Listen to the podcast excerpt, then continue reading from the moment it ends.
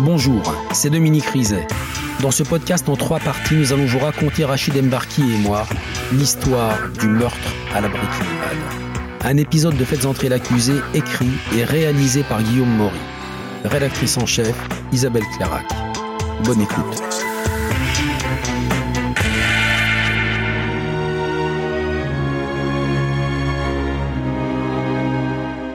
Dominique, ça se trouve facilement l'acide chlorhydrique Oui, c'est en vente libre, c'est un produit ménager. Regardez, j'en ai apporté une bouteille et c'est bien précisé au dos, c'est un produit dangereux, toxique et très irritant pour les voies respiratoires. Un produit en vente libre, c'est pas une piste pour les enquêteurs. Non, ça n'apporte rien aux enquêteurs, mais c'est la première fois en France, de mémoire, qu'une telle quantité d'acide est utilisée dans une affaire criminelle.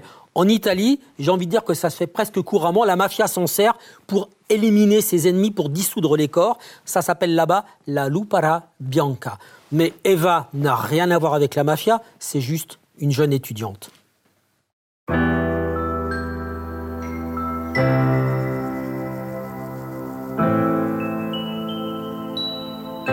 Eva Bourseau a grandi près de Cahors, à une heure et demie de Toulouse. Luna Weber, cousine d'Eva Bourseau.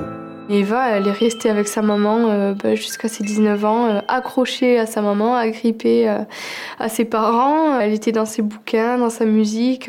C'était quelqu'un de, de, très tranquille, très posé, qui ne fumait pas une cigarette, qui ne sortait pas, qui ne buvait pas un verre d'alcool. Un an et demi avant sa mort, Eva a donc découvert la liberté. Toute seule dans son studio du quartier Saint-Sarnin, le spot des étudiants toulousains. Anaïs Nerrière, amie d'Eva Bourseau. Et de là, euh, elle a découvert euh, bah, ce que c'était les soirées, euh, puis la jeunesse, quoi, qu'elle n'avait pas eu avant. Je la vois peut-être un peu plus épanouie, elle rencontre des gens, elle a des amis, ça, elle sort, elle me raconte comment ça s'est passé, elle a ses premiers crushs, comme on dit, elle m'en parle tout le temps, c'est cool, quoi, c'est normal.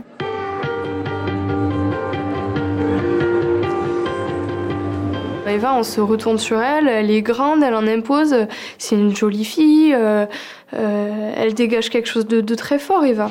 Myriam Chevalreau, enquêtrice de personnalité. Elle était effrontée, elle était euh, avec un certain culot, puisque par exemple, une de ses amies me raconte qu'elle était capable, si elle avait faim, dans la rue, de s'arrêter et demander à quelqu'un de lui donner son sandwich, par exemple. Elle n'avait peur de rien.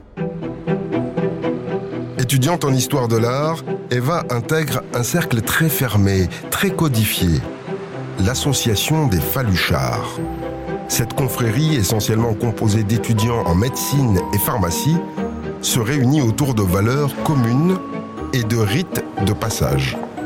Elle était vraiment fascinée par ces étudiants brillants. Et elle avait une vraie reconnaissance aussi de la part de ces gens qui la trouvaient fantaisiste, originale, cultivée.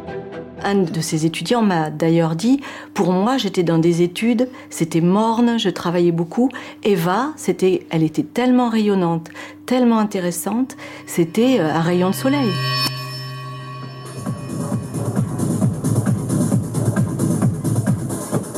Les Faluchards ont surtout le sens de la fête. Et Eva le partage tout de suite. Béatrice Weber, tante d'Eva Bourseau. Puis on savait qu'elle sortait beaucoup. On savait qu'elle fumait des pétards de temps en temps, euh, voilà. Mais on connaissait Eva prudente, donc on savait qu'elle n'y irait pas, qu'elle dépasserait pas les limites qu'elle s'était fixées, quoi. Mais Eva ne s'arrête pas à quelques pétards. Elle découvre aussi les drogues de synthèse, LSD, MDMA, speed. Myriam Chevalero, enquêtrice de personnalité. Elle avait envie de tout connaître et l'histoire de la drogue est allée dans ce sens-là elle est allée dans cet univers-là avec une vraie curiosité, une appétence aussi. Elle avait envie de connaître ce monde. Elise Costa, journaliste à Slate. Elle avait vraiment envie de vivre les choses à fond. On sentait que, et limite, elle était presque trop pressée de les vivre à fond. Elle a été prise effectivement dans un tourbillon de fêtes, de, de vie euh, qu'elle voulait euh, à l'extrême. Elle cherchait vraiment des expériences extrêmes. Un terme qu'on pourrait euh, donner à Eva, c'est euh, cette fureur de vivre. Enfin, c'est quelque chose qui, la définissait pas mal.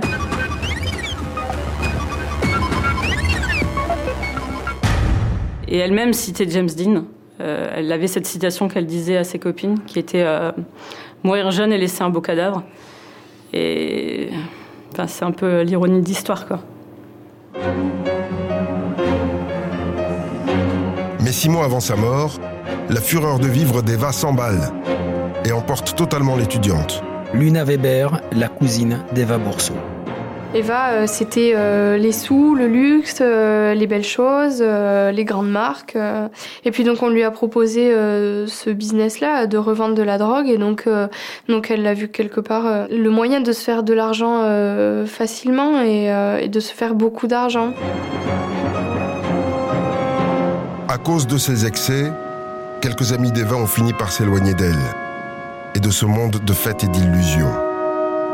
Trois mois avant sa mort, Eva a pris conscience de sa nouvelle solitude.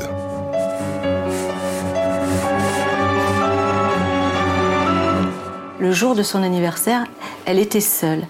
Elle l'a fêté seule et elle a fait par la suite un tatouage.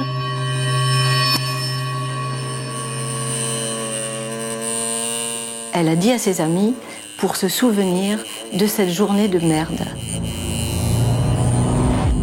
elle était euh, désespérée lors de ce, dernier anniversaire. Le 26 juillet 2015, la veille du drame, Anaïs et Eva n'ont pas fermé l'œil de la nuit.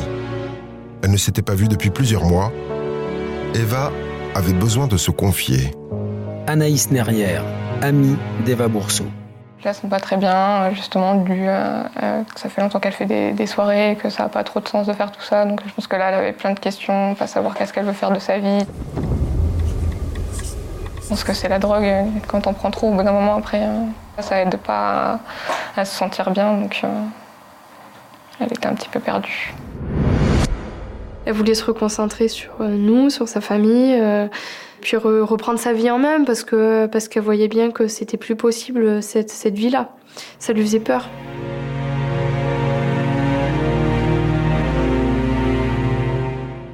Dominique, Eva n'allait pas très bien. Elle a même dit à son amie qu'elle ne se sentait pas en sécurité. Elle avait peur de quoi? Elle avait peur et les policiers vont le découvrir dans des SMS qu'ils vont retrouver dans le téléphone portable d'Eva. Dans un premier SMS, elle écrit, guillemets, je suis dans la merde car des clients me doivent 5000 euros et elle a peur qu'on ne lui rende pas cet argent.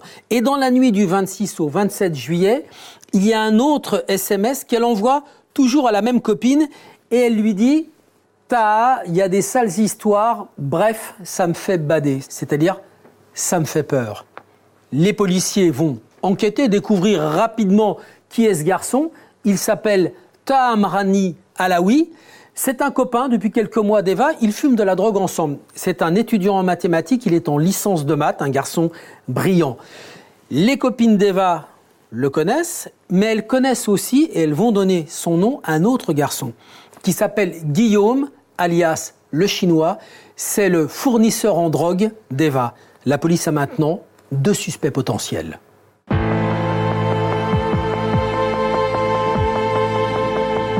Le 5 août 2015, deux jours après la découverte du corps d'Eva, un jeune se présente spontanément au commissariat. Il a des révélations à faire. Et pas des moindres.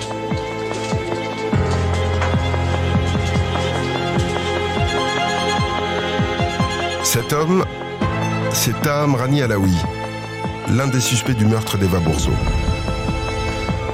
Les enquêteurs l'arrêtent net pour demander à l'avocate de permanence de les rejoindre immédiatement, car l'entretien tourne à la garde à vue. Maître Marie Rigole, avocate de Taham Rani Alaoui. La première impression que j'ai eue quand j'ai vu Taha, c'était sa jeunesse. J'avais l'impression que c'était un mineur, que la permanence, pour le coup, s'était trompée dans euh, sa date de naissance.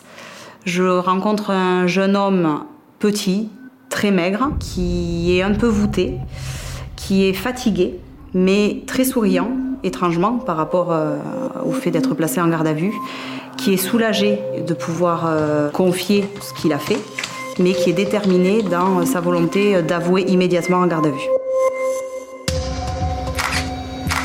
Tamrani a 23 ans. Rien d'intruant.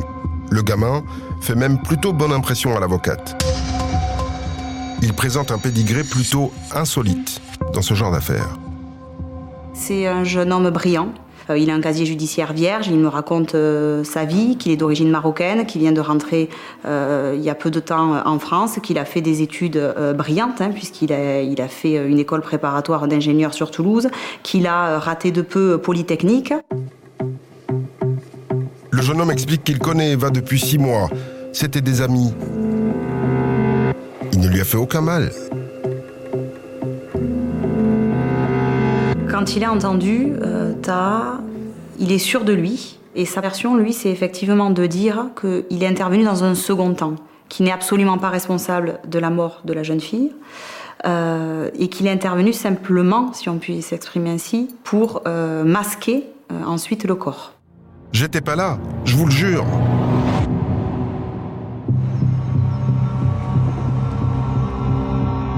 Meta connaît le tueur. C'est son ami, Zach. Zakaria Banouni. Il indique clairement que c'est Zach qui a eu un litige avec Eva au sujet de la drogue et qu'ils en sont venus aux mains. Zach aurait tué Eva parce qu'elle ne pouvait pas rembourser une dette de drogue. 6 000 euros.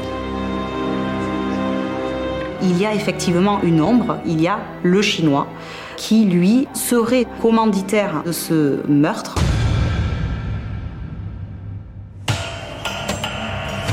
Après son crime, Zakaria a paniqué. Il a demandé de l'aide à Taha. Les deux jeunes ont alors décidé de faire croire à une fugue. Maître Tiffany Duyège, avocate de la famille d'Eva Bourseau. Ils avaient prévu de vider l'appartement d'Eva euh, au compte-goutte. Voilà, c'est comme ça qu'ils ont aussi, dès le premier jour et dès les premiers instants après le décès, euh, déjà commencé à réunir des sacs poubelles. Ils ont mis des effets personnels, ils les ont jetés. Et c'est aussi pour ça qu'au moment de la découverte euh, du corps, on a retrouvé plus d'une dizaine de sacs poubelles déjà prêts pour simuler le départ d'Eva. Et c'est Ta qui a trouvé le moyen de se débarrasser totalement du corps d'Eva. Il a proposé de le dissoudre dans l'acide. Maître Marie Rigol, avocate de Taham Rani Alaoui. Quand Taha a l'idée et dit à Zach, il faut qu'on aille acheter de l'acide, il faut qu'on aille acheter euh, une malle et on met euh, le corps dedans, il s'inspire de la série télé euh, Breaking Bad. Breaking Bad, cette série américaine très connue dans laquelle un prof de chimie, enferré dans un trafic de drogue, se débarrasse d'un témoin gênant dans un bain d'acide. Raconte qu'ils sont venus chez Eva pendant une semaine, Zach et lui, pour masquer leur crime. Tous les jours, ils ont rajouté de l'acide dans la malle pour accélérer la décomposition du corps. Quand il évoque tout ce mécanisme euh, d'acide, de mal, il a du mal à, trouver ses mots. Il cherche. Il cherche parce que certainement des images doivent lui revenir. Il était focalisé sur les yeux d'Eva. Il était perturbé, il n'arrêtait pas de dire euh, qu'il se rappelait euh, de son regard et de ses yeux. Ça le hantait.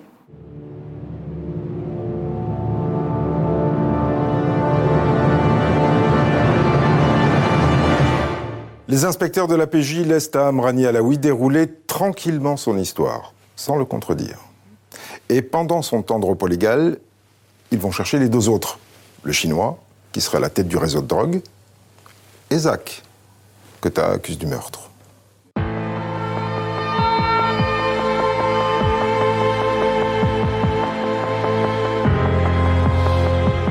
Un autre avocat va donc assister le copain de Taha en garde à vue.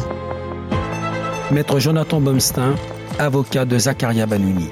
On suit le policier qui nous amène dans les sous-sols, c'est assez sombre, c'est pas très agréable. Généralement, euh, il y a beaucoup de bruit, euh, ça sent pas très bon, on sent qu'il y a une ambiance extrêmement lourde. Et on nous installe dans une petite salle. On m'amène un jeune, qui est un, grand garçon, euh, très maigre, qui a le teint blafard, qui est pas bien. Manifestement, on a réveillé qui a les yeux rouges injectés de sang, et qui va poser sa tête sur la, table, entre ses mains, et qui va rester comme ça. Il va s'écouler un temps euh, assez long finalement avant qu'il euh, finisse par relever la tête et me dire oui c'est moi, c'est moi qui l'ai fait. C'est les premiers mots de Zakaria Banouni à ce moment-là et je ne sais toujours pas encore de quoi on parle.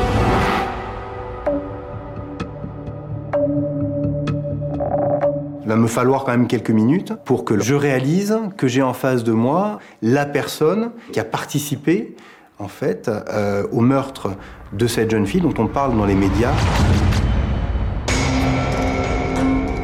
Zakaria Banouni a 18 ans. Comme Taha, c'est un étudiant brillant. Fac de maths à Toulouse, inconnu de la justice. Face aux policiers, Zach explique qu'il se drogue avec Taha depuis 8 mois.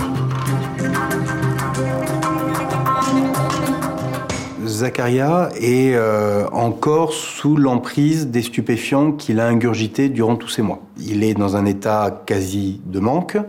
Euh, il n'a pas forcément l'intégralité de ses capacités. Les auditions qui vont se succéder pour lui seront une véritable épreuve physique. Il va essayer de trouver ses mots. non pas qu'il va essayer de cacher finalement la vérité, mais que ça sera pour lui physiquement difficile de parler. Au bout de sa troisième audition, Zakaria se met enfin à table. Zakaria va pas beaucoup parler. Il va nous donner les, informations essentielles, juste l'essentiel.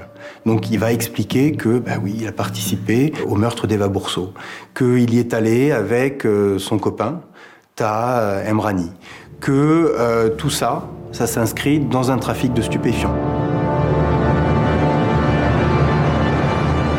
Eva Bourseau devait de l'argent à Guillaume le Chinois et qu'il venait finalement pour récupérer cet argent, pour faire peur à Eva, pour qu'elle paye, simplement. la conclusion, c'est que ça a mal tourné. Zacharia avoue qu'il a tapé tout de suite. Dès qu'Eva a ouvert la porte, il l'a frappé avec un poing américain. À plusieurs reprises, au visage et dans le dos. Quand elle a essayé de se relever, il a cogné encore. Ensuite, t'as pris le relais à coup de pied de biche.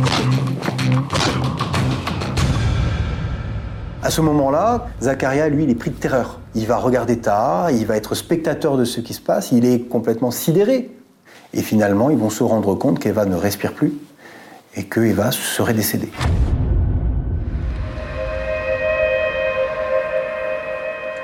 Éprouvé par ses aveux, Zacharia Banouni glisse.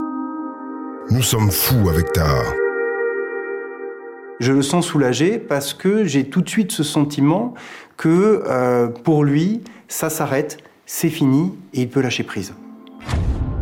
Il regrette, ça c'est une certitude, et même ça va au-delà, et hanter c'est le terme. Il le porte sur lui, il le porte sur son visage, il le porte physiquement. Eva Bourseau, euh, j'ai envie de dire, euh, va maintenant le suivre toute sa vie, mais dès maintenant, dès ce moment de la garde à vue, elle est avec lui, et elle ne le quittera jamais. Zacharia vient donc de servir une version du crime différente de celle de Taha, puisqu'il assène qu'ils étaient ensemble au moment du meurtre. Et ça, Taha ne l'a jamais dit. Mais alors, qui dit vrai? Le troisième homme permettra peut-être de trancher. Guillaume, le chinois, celui qui fournissait la drogue à toute la bande et qui aurait commandité le meurtre. Son avocat a travaillé sur les plus grosses affaires de stupéfiants de la région. Et lui aussi tombe des nues quand il découvre son client. Maître Pierre Lebonjour, avocat de Guillaume. Le chinois est présenté comme étant un trafiquant de drogue suffisamment important, qui aurait euh, tissé euh, toute une espèce de réseau et qui bien sûr ne reculerait devant rien pour se faire rembourser les dettes. Moi, j'ai l'habitude, évidemment, euh, des euh, personnes importantes dans le trafic de stupéfiants régional, et celui-là, personne ne le connaît, euh, qu'il vient de commettre un crime abominable, affreux, qui n'a jamais été vu nulle part, sauf à la télévision, et on vient donc le présenter comme ça. Et moi, quand je le vois, je comprends très vite que j'ai affaire à un jeune garçon de 23 ans, d'origine asiatique, qui n'a pas de casier judiciaire, et qui m'explique que c'est totalement faux. L'étudiant en école de commerce réussit à convaincre son avocat de son innocence. La seule chose vraie, dit-il, c'est qu'il a mis en place un circuit de vente de drogue loin des quartiers chauds de Toulouse. C'est simplement quelqu'un qui, en jouant via Internet le fameux Darknet, euh, euh, s'est procuré euh, tout un certain nombre de drogues et la revend certains de ses amis et encore avait levé le pied parce qu'un de ses colis s'était fait intercepter par la poste quelque temps auparavant. Toute petite pointure, ce Chinois. Et surtout, un gars qui ne se rend absolument pas compte de la gravité des faits, ni de ce qui est en train de lui tomber dessus la première chose qui m'étonne, c'est qu'il n'y a pas de panique particulière. Il hurle pas, il dit la vérité euh, sans calcul d'ailleurs. Et pour lui, qui est suspecté d'être le chef, le commanditaire, le donneur d'ordre, bah, finalement, euh, euh, ça lui passe un peu à côté. On a l'impression que, voilà, il a mis les pieds dans un mauvais film, mais ça reste encore un film. Moi, c'est ce qui m'a vraiment étonné. À aucun moment, on a une prise de conscience de la réalité. Dominique, à ce stade de la garde à vue, ça se complique pour les enquêteurs. Ta et Zach se chargent l'un l'autre, le Chinois, il dit qu'il est pour rien dans cette affaire. Comment se passe la suite des auditions? Alors, Taha s'apprête à passer euh, sa deuxième nuit en cellule. Il est en garde à vue. Les policiers décident de le reprendre pour l'interroger. Il est épuisé, et là, il leur dit, c'est bon, ça va, je vais tout vous raconter depuis le début. Il répète que le Chinois lui a demandé d'aller récupérer 6 000 euros que lui devait Eva. Ta dit au policier, j'en ai parlé à Zach, il m'a répondu, ouais, je suis chaud. On va y aller, on va la dévaliser, on va la tuer. Et là, Ta a dit, moi, j'avais le pied de biche, Zach avait apporté son poing américain. Ta avoue, pour la première fois, qu'ils étaient ensemble. D'accord, alors la version de ta rejoint celle de Zacharia, mais le crime. Vous venez d'écouter le deuxième épisode de Faites entrer l'accusé consacré au meurtre à la Breaking Bad. Retrouvez la suite de l'affaire dans l'épisode 3.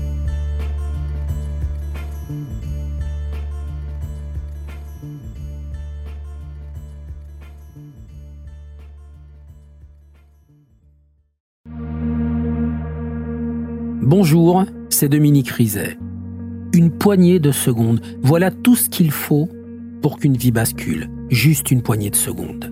Un sursaut, un instant où le destin bifurque dans une direction ou dans l'autre. Sur le coup, je pensais pas qu'il était mort parce que je voyais pas de sang, on voyait rien quoi en fait. Sébastien s'est jeté sur son père. L'affaire Grégory, l'affaire Daval, l'affaire Cahuzac, vous les connaissez toutes, ça fait 40 ans que je vous raconte ces destins brisés. Aujourd'hui, dans l'instant où, découvrez les confessions de ceux qui sont au cœur de ces affaires. Ils me racontent et vous racontent ce qu'ils ne pourront jamais oublier. L'instant où, un podcast BFM TV raconté par Dominique Rizet.